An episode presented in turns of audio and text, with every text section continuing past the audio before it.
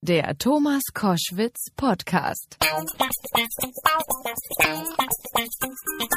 Die Kabarettistin, Autorin, äh, Comedian, Comedienne würde man wahrscheinlich sagen. Gabi Köster ist bei Koschwitz zum Wochenende. Ich grüße dich sehr. Ich, hello, you know. Wir sitzen heute sehr gemütlich in einem Hotel. Die Sonne scheint, es ist wunderbar. Und ähm, du bist hier, weil du gesagt hast, ins Studio gehen ist nicht so einfach. Wie geht's dir? Auch es geht so. Ich habe natürlich immer noch mal Lessen und muss bei weiten Strecken den Geröllheimer also mit Räders beanspruchen, aber sonst geht es eigentlich. Ja. Das ist ja, ist, ist, ja, oder? Also vor allen Dingen das Schöne ist ja, dass du, und da haben wir beide Glück gehabt, weil ich habe ja so ein ähnliches Schicksal durchgemacht wie du, glücklicherweise nicht in diesen Schärfen, äh, das Gehirn und die Klappe funktioniert. Ja, Gott sei Dank, als Pantomime bin ich nicht geeignet. Obwohl, man lernt ja dazu, oder? Ja. Jetzt hast du ein Buch geschrieben, in dem du die gesamte Geschichte, die dir passiert ist, in Schnupfen hätte es auch getan, erzählt hast. Wie ist das denn jetzt heute? Das Buch ist ja nun auch schon einige Zeit da. Ähm, wenn du dir das heute mit einer gewissen Entfernung anschaust, wie geht's dir dann heute? Auch ich finde gut, dass ich das so gemacht habe, weil das war auch erstmal so Eigennutz. Ich habe im Krankenhaus angefangen, Tagebuch zu schreiben, damit ich den ganzen Irrsinn nicht vergesse, der da passiert ist. Ja, und ich merke heute die Fortschritte und habe das Buch ja selber vor Veröffentlichung, da muss man das ja x-mal lesen und das war mir am Anfang sehr blöd, weil ich dachte, ich komme aus der Nummer nie wieder raus, ich möchte endlich mal mich mit was anderem beschäftigen.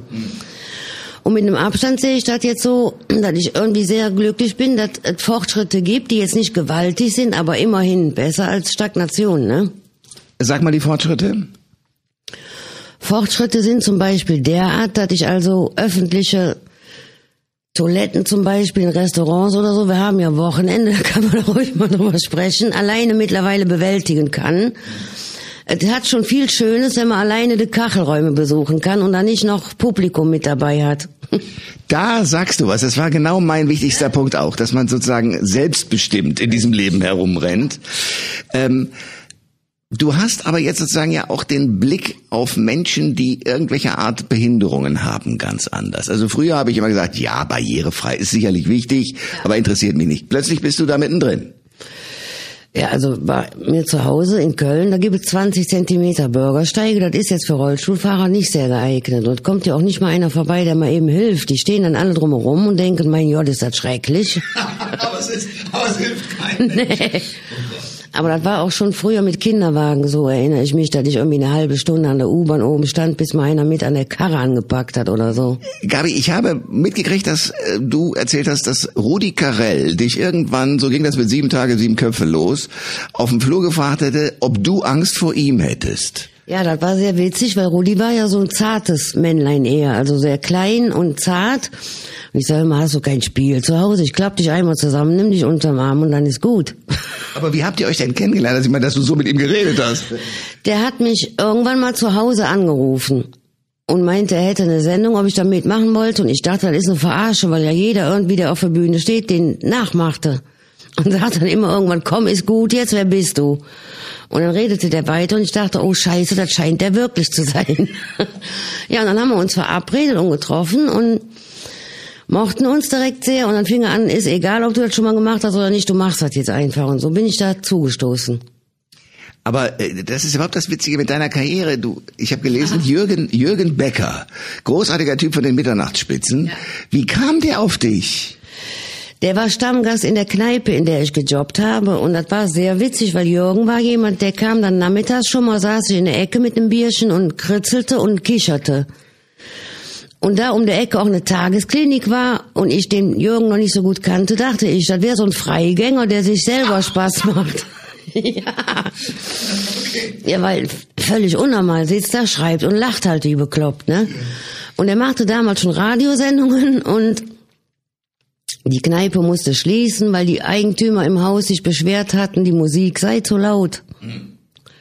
Die sind dann, glaube ich, anschließend in eine Bibliothek gezogen oder so. Auf jeden Fall wurde dann darüber irgendwann ein Film bei Hier und Heute gemacht damals. Und dann wollte Jürgen ein Interview machen in den Film, in dem, für, für diesen Film und die Chefs wollten das nicht und haben gesagt, ich soll das machen.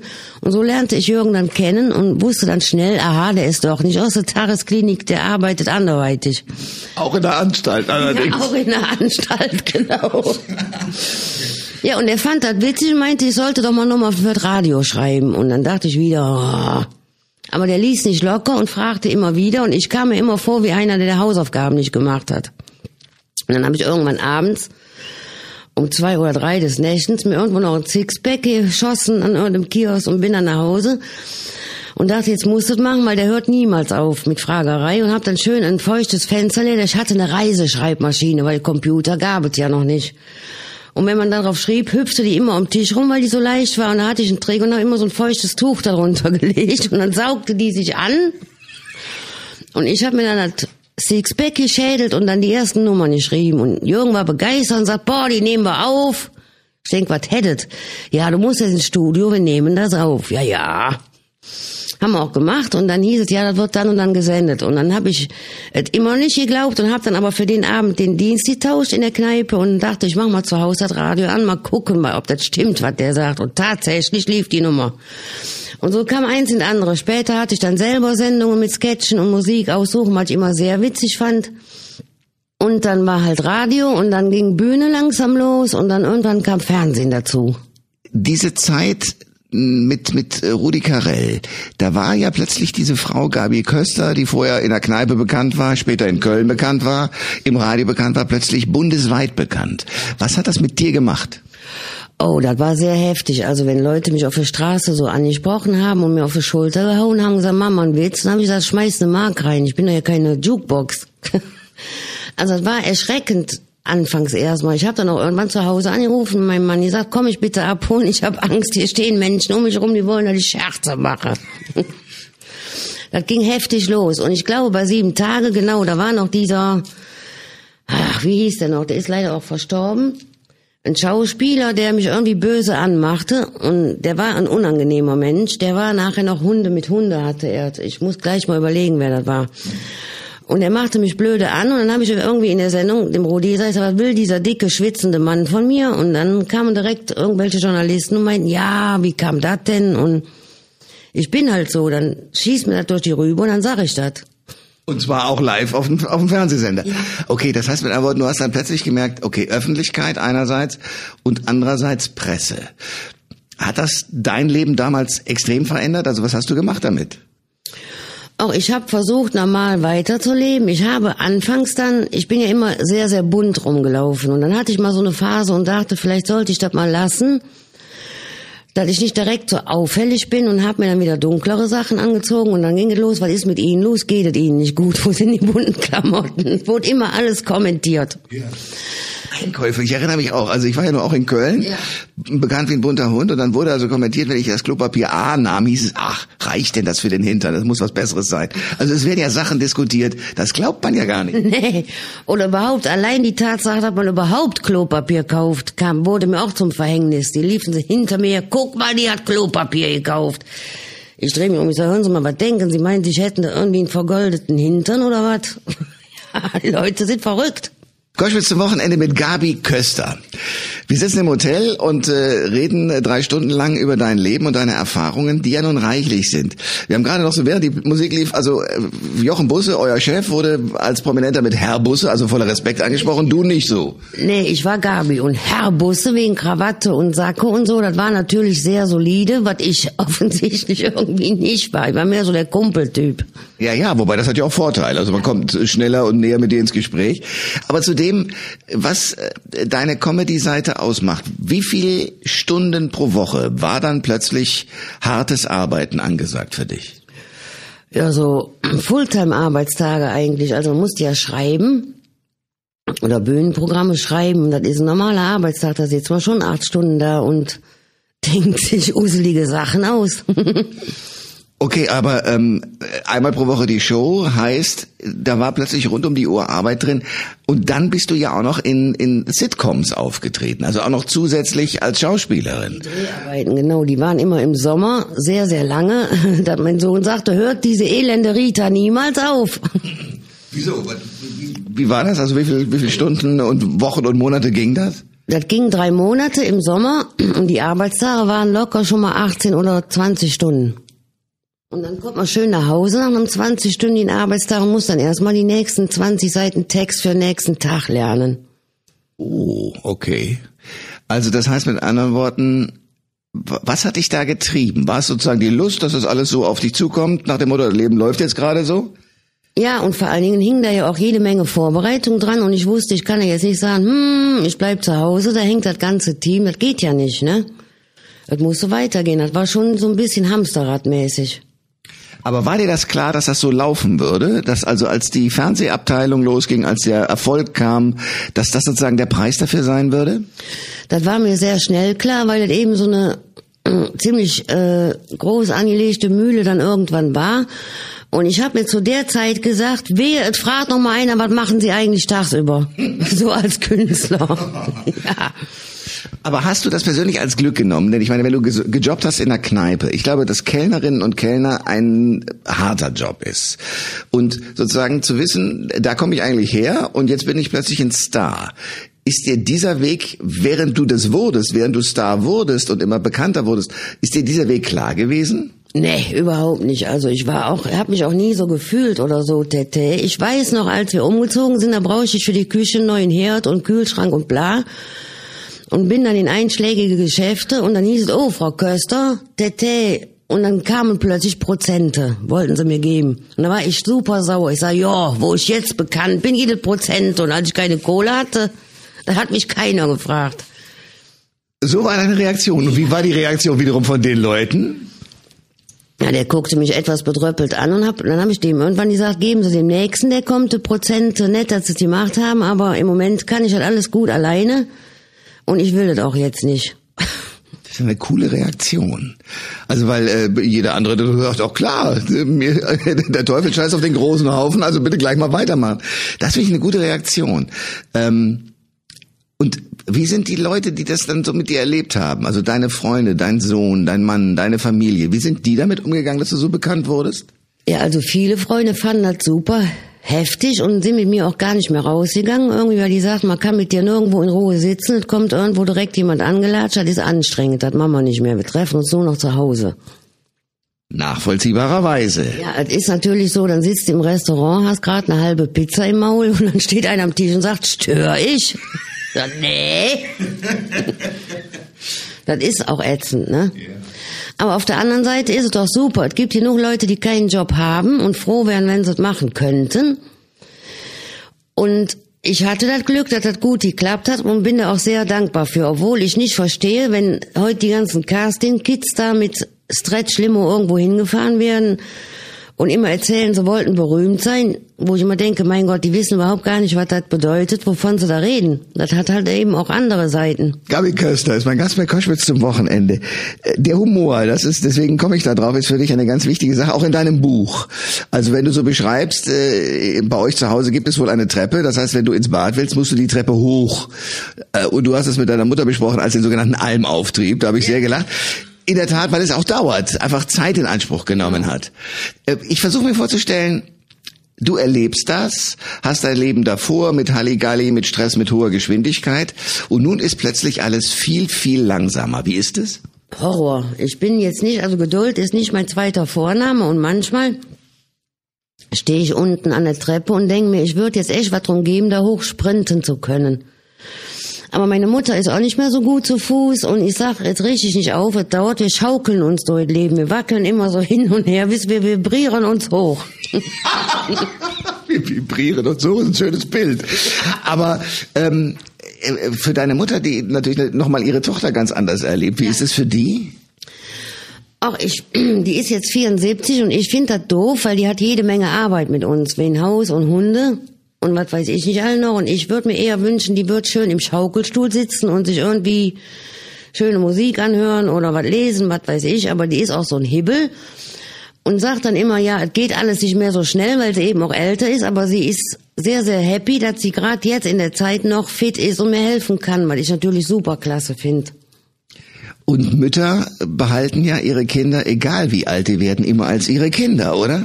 Ja, und ich lerne ein zweites Mal laufen mit meiner Mutter, ist ja auch so. Aber ich erwische mich selber dabei. Mein Sohn wird jetzt 21 und den nenne ich auch immer noch das Kind. Aber ist ja auch egal, was passiert, er ist ja nun auch mein Kind. Wie hat er das eigentlich wahrgenommen, dass die Mutter so ausgefallen ist eine Zeit lang? Auch der war optimistisch und hat immer gesagt, ich wäre nicht behindert, ich hätte eine vorübergehende Behinderung. Das Kind ist optimistisch. Aber letztlich ist es auch so, weil du sagst, ich mache ja Fortschritte, es ja. wird ja immer besser.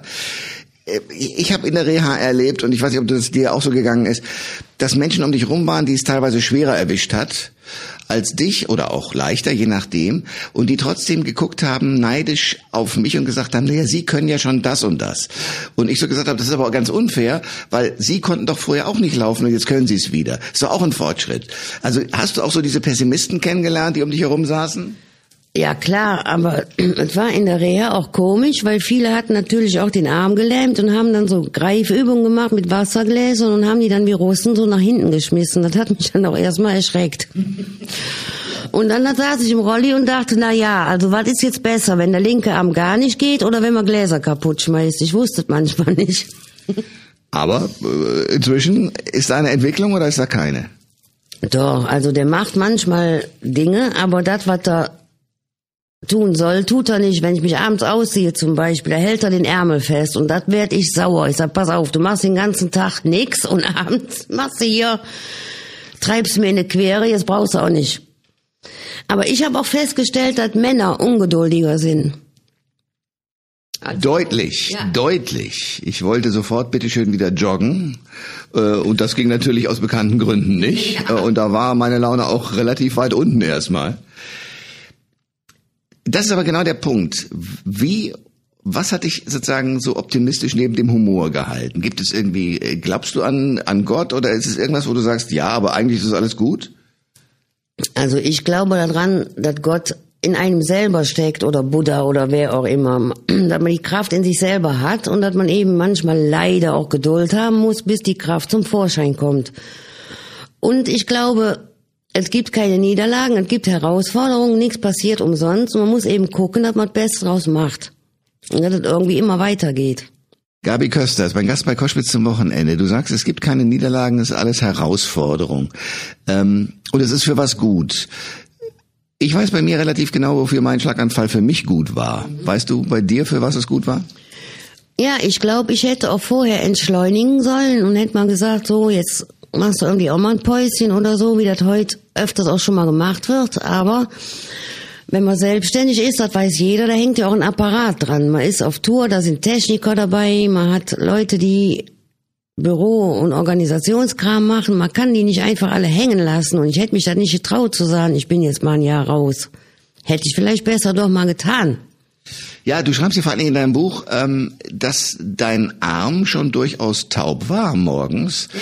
Aber man kann ja schlecht sagen, so die Tournee fällt jetzt auf, weil ich meinen Arm manchmal nicht so mitkriege. Dann lacht, sagt jeder, naja gut, dann trainier halt ein bisschen und gut ist. Ähm, also mit anderen Worten, du hast aber die Signale deines Körpers in diesen Phasen nicht sehr ernst genommen. Nee, aber ich bin auch nie ein Mensch gewesen, der irgendein Zippelein hatte und dann gesagt hat, oh, jetzt muss ich mal flott zum Doktor. Also wenn der Arm mal eingeschlafen war, dachte ich, okay, da hast du wahrscheinlich nachts irgendwie blöd drauf gelegen, der wird sich wieder einpendeln am Tag. Ich habe da nichts drum gegeben und bin auch, also das habe ich auch bei technischen Geräten oft, wenn was kaputt geht, dann gehe ich erstmal eine Stunde weg und denke, wenn ich wiederkomme, geht wieder alles. so.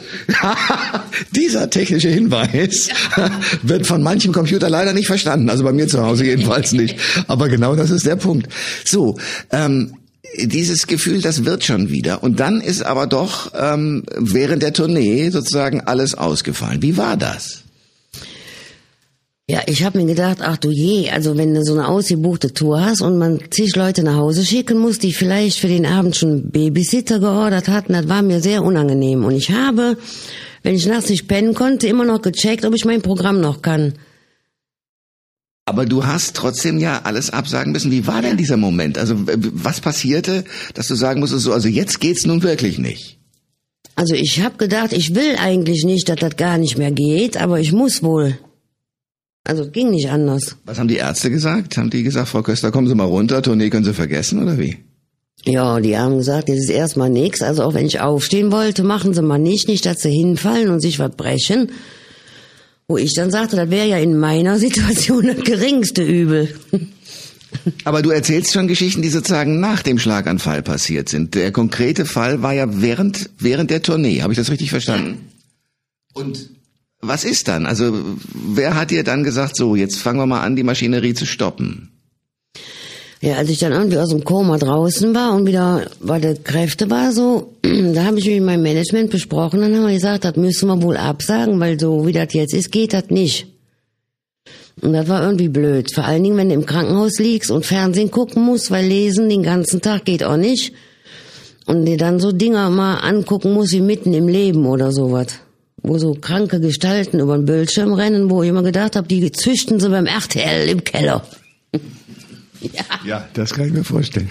Du hast etwas hingekriegt, wo ich gestaunt habe, äh, nämlich du hast sozusagen ja lange Zeit es geschafft, dass kein Mensch in der Presse über dich berichtet hat und den Schlaganfall publiziert hat. Wie ging das?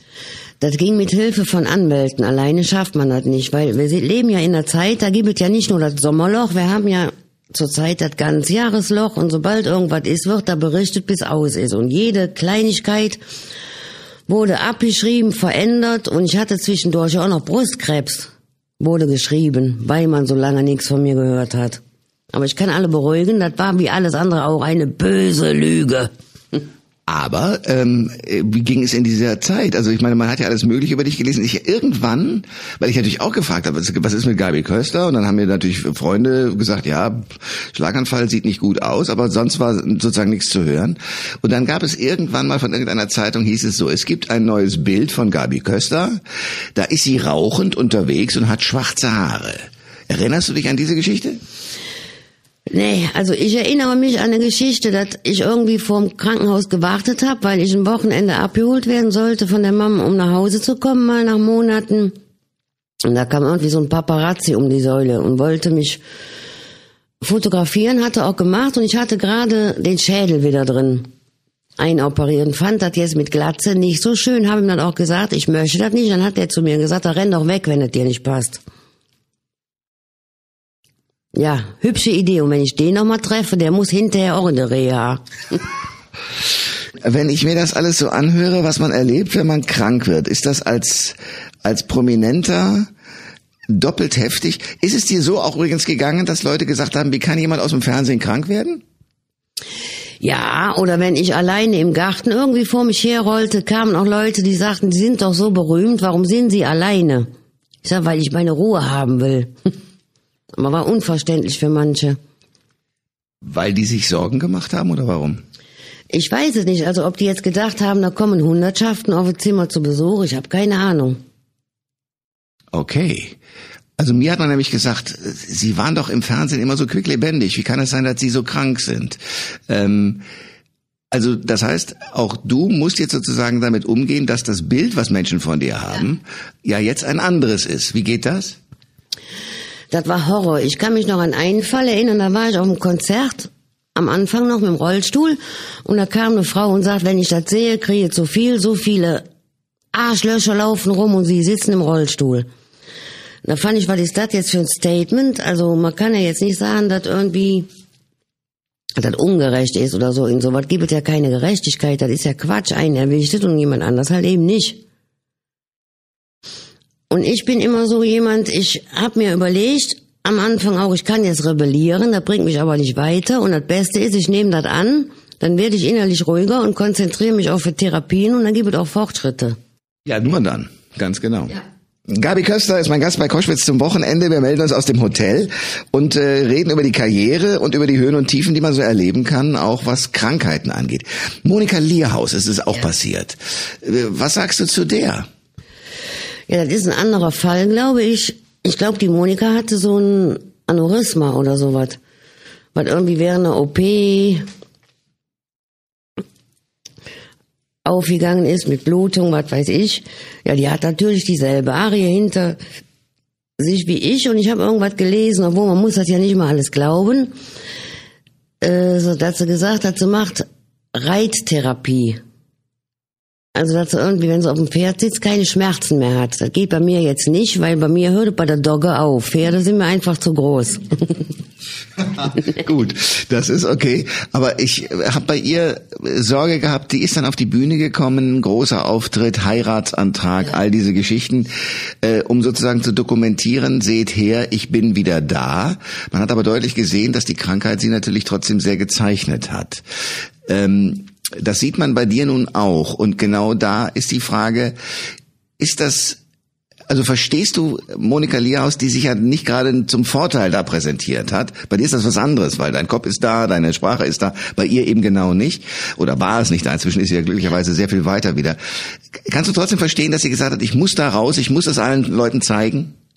Ja, ich glaube, also ich kann mir vorstellen, weil Monika ist ja im Sportbusiness gewesen und ich glaube, der Sportler an sich ist ja sehr ehrgeizig. Was mir jetzt nicht so. Und ich glaube, dass das so eine Kraft war, die sie nach vorne getrieben hat irgendwie. Wenn man immer mit Sportlern zusammen ist, glaube ich, kennt man das nicht anders. Und sie wollte das so. Und ich finde, das soll jeder machen, was er will. Hab das selber auch zufällig beim Seppen gesehen und saß auch zitternd vor der Glotze und dachte, oh wei, hoffentlich geht alles gut, weil das bisschen wackelig aussah und ich kenne das ja selber auch sehr gut, wenn es wackelt.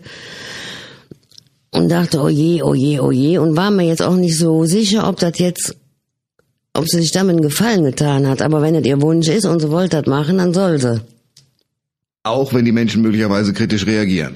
Man kann nicht immer drum geben, was drum geben, was die Menschen sagen. Die sollen erstmal alle in so einer Situation sein und selber entscheiden, wie sie denn reagieren würden. Gabi Kösters, mein Gast bei Koschwitz zum Wochenende. Du bist ähm, zu äh, Günter Jauch gegangen und Stern TV. Äh, musstest du da lange überredet werden oder sagtest du, das ist eine gute Plattform, da kann ich mich wieder zeigen?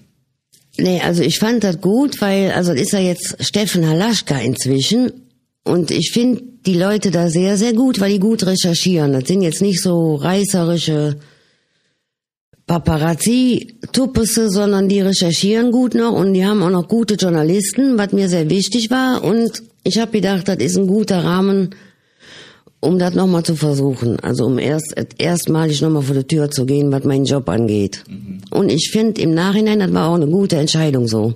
Ja, Steffen hatte ich ja ganz langsam sozusagen in das Studio äh, Arm in Arm reingebracht. Ja. Wie war dieser Moment für dich? Publikum wieder, Rampenlicht, Fernsehlicht? Ja, ich hatte erstmal Angst und habe auch vorher gesagt, es kann sein, dass ich heulen muss, weil mir das, das ging mir natürlich auch furchtbar nah. Und dann sagte Steffen, das ist nicht schlimm, da heule ich einfach mit. ja, und so ein langer Ludatsch, wenn der mal in Tränen ausbricht, da kommt, ja. ja. Ja, der ist großartig, das stimmt. Aber das war deine Hilfe auch. Ja. Und ich habe irgendwie komischerweise, geht das mit dem Heulen bei mir nicht mehr so seit diesem Schlag. Also ich weiß noch, als ich anfangs nach Hause kam, da kriegte ich mal so ein Heulflash, weil zu Hause merkt man dann ja erstmal nach sieben Monaten Klinik, was alles nicht mehr so richtig geht und was früher ging. Aber so heute mit Heulen ist nicht mehr.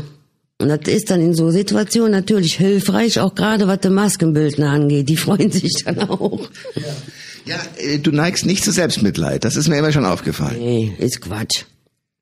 Ja, das sagst du so. Ich kenne ganz viele Menschen, die natürlich mit solchen äh, Schicksalsschlägen ganz anders rumgehen und alle dafür verantwortlich machen. Du siehst es nicht so. Nee.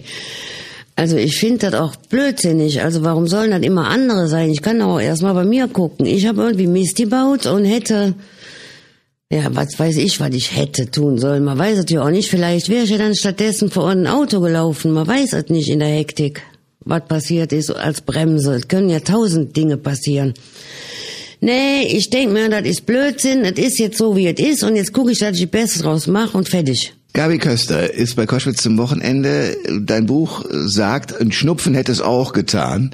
Ich glaube, das hättest du aber dann nicht so ernst genommen, wenn es nur ein Schnupfen gewesen wäre, oder? Wahrscheinlich nicht, wie ich mich kenne. Hast du völlig recht, ja. Und ähm, damit kommen wir auf was, was dir ja sehr wichtig ist, die Malerei. Das hast du ja ganz früh schon angefangen. Machst du das jetzt wieder?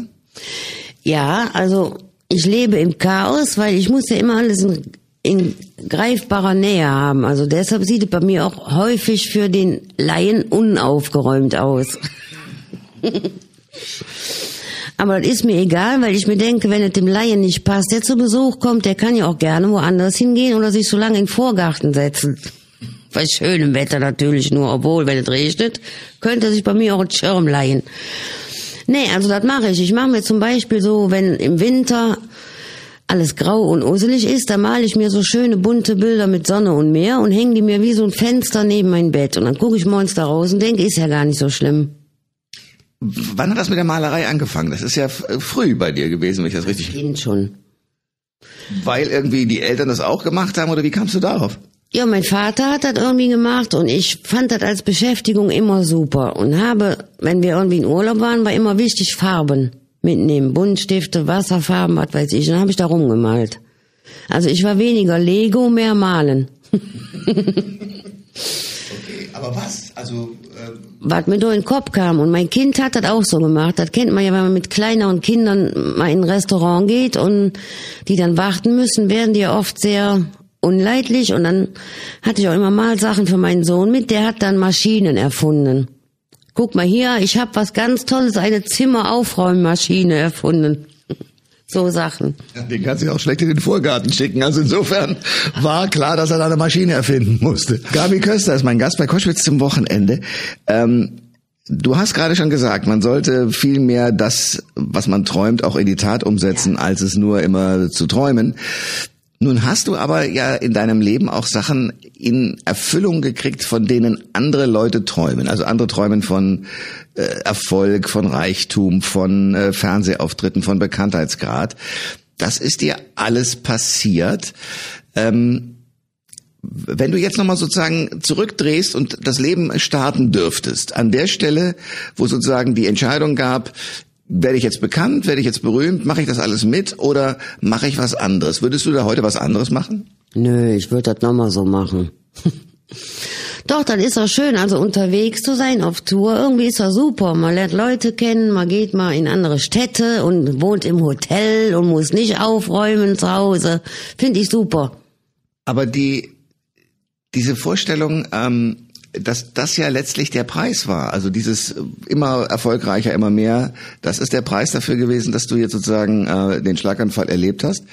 Das äh, schreckt dich nicht ab. Nee, ich hätte auch tot sein können zum Beispiel und gar nichts mehr mitkriegen können. Und das ist dem Himmel sei Dank nicht passiert. Also was soll ich mich aufregen? Das ist Kölscher Pragmatismus, würde ich mal sagen. Ja, aber das heißt mit anderen Worten, du hast ähm, sozusagen die Botschaften, die da drin stecken, schon ernst genommen. Was heißt das jetzt für die Zukunft für dich? Ja, für die Zukunft heißt das, dass ich mir doch sehr wünsche, dass der linke Arm irgendwann hochschnellt und winkt. Gerne auch in unpassenden Momenten, das wäre mir egal. Hauptsache, er macht mal was. Das wäre so mein Wunsch.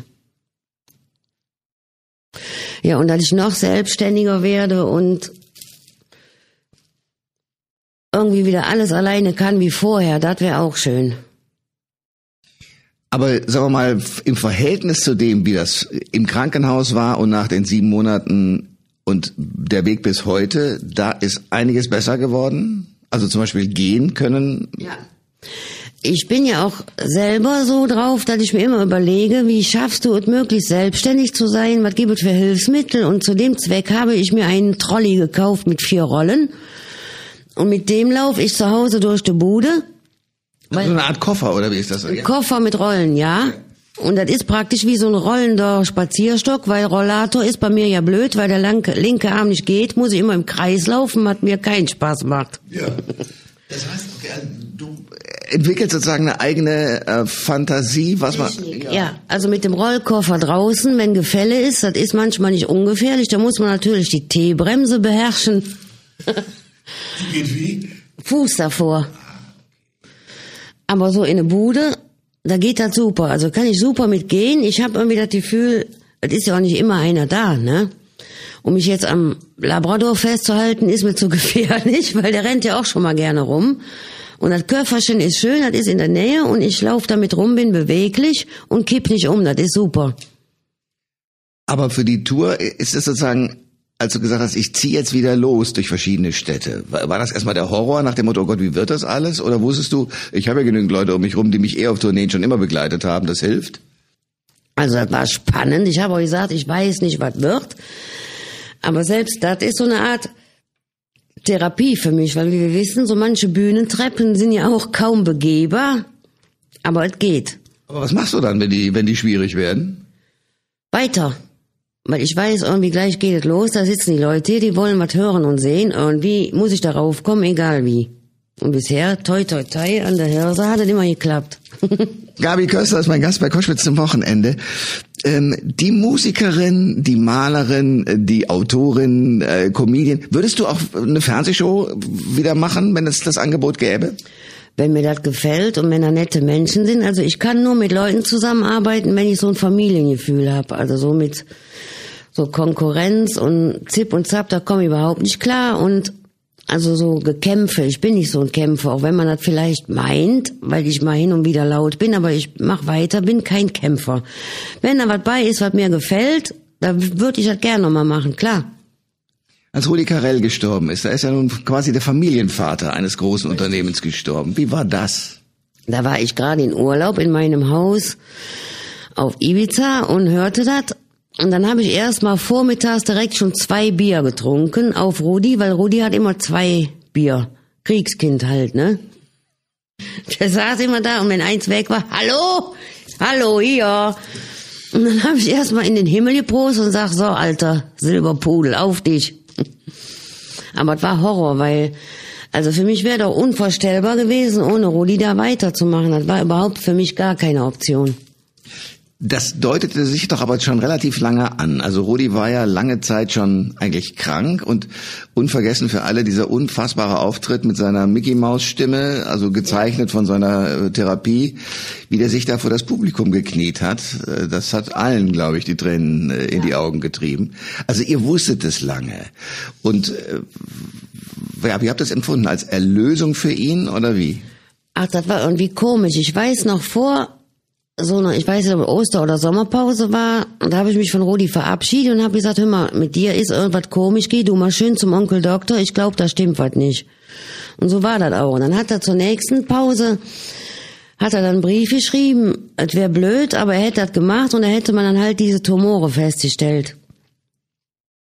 Und das war schon gruselig. Was habt ihr gemacht? Also, wie habt ihr darüber in der, im Rest des Teams geredet oder wie? Nee, also als Rudi die Chemos hatte, wir hatten ja immer Konferenzen, dann hat er zum Teil mit da gesessen und wenn es nicht mehr ging, ist er aufgestanden und hat sich in seine Garderobe auf das Sofa gelegt. Horror. Also und er hat dann auch erzählt, dass er diesen Auftritt davor hat bei dieser goldenen Kamera und ich habe gesagt, überleg dir das gut. Ich weiß nicht, ob das jetzt so toll ist, aber Rudi war ja so ein Mensch, der ist auch freitags in Köln und über die Schildergasse nach sieben Tagen samstags morgens und fand das super, wenn die Leute ihn darauf angesprochen haben. Der hat das sehr geliebt. Ja, der war ja bis zum Schluss. Also ich habe, es gibt eine letzte Dokumentation über ihn in seinem Bremer Haus, äh, wo er den armen Kameramann auch noch quasi als Regisseur gezwungen hat, bestimmte Bilder von ihm zu machen, weil das wäre jetzt schön, wenn er da mit dem Traktor aus dem Bild raus wird. Der hat ja nie aufgehört zu arbeiten.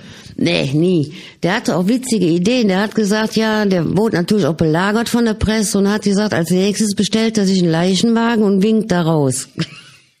War der ein Vorbild für dich? Ich fand das super, weil der so professionell war. Also man weiß ja auch, der hatte auch Phasen, da wurde der cholerisch, wenn was nicht geklappt hat. Aber der hat den Job ernst genommen und war dann sauer, wenn irgend so ein Quereinsteiger kam und das nicht ernst genommen hat. Also was weiß ich, wenn wir irgendwie was ausprobiert haben im Studio, dann wollte er das genauso machen, wie er in der Sendung halt Proben sein soll. Und ich meine, der hat Live-Sendungen gemacht für 50, was weiß ich, 50 Prozent Einschaltquote. Ach, 70 zum Teil. Oder 70. Gibt's ja heute gar nicht mehr, genau. Und er war halt professionell und hat gesagt, so muss das gleich sein und ich will das jetzt üben und wehe, wenn das dann nicht war, dann ist der ausgeflippt auch schon mal. Also ich kenne etliche, die konnten Nacht vorher nicht pennen, wenn sie wussten, sie arbeiten mit Rudi zusammen. Bis zum letzten Atemzug hat der gearbeitet und ja. das, das macht einem ja Mut. Ist das auch ein Mensch im Nachhinein, der dir jetzt so Mut macht? Ja, also ich denk ähm, auf jeden Fall, der hat halt weitergemacht und hat gesagt, nee, das macht mir Spaß. Und bei Rudi war das nochmal, glaube ich, extremer als bei mir. Das war sein Leben so. Der machte das, liebte das und musste das tun. Aber du doch auch, habe ich. Ich auch, aber ich kann immer noch malen und Krach machen. Und auf dass du das noch lange tust und wir uns bald wiedersehen, das wünsche ich mir. Danke für den Besuch. Genau. Sehr, sehr gern. Ich freue mich auch. Alle Informationen zur Sendung gibt es online auf thomas-koschwitz.de.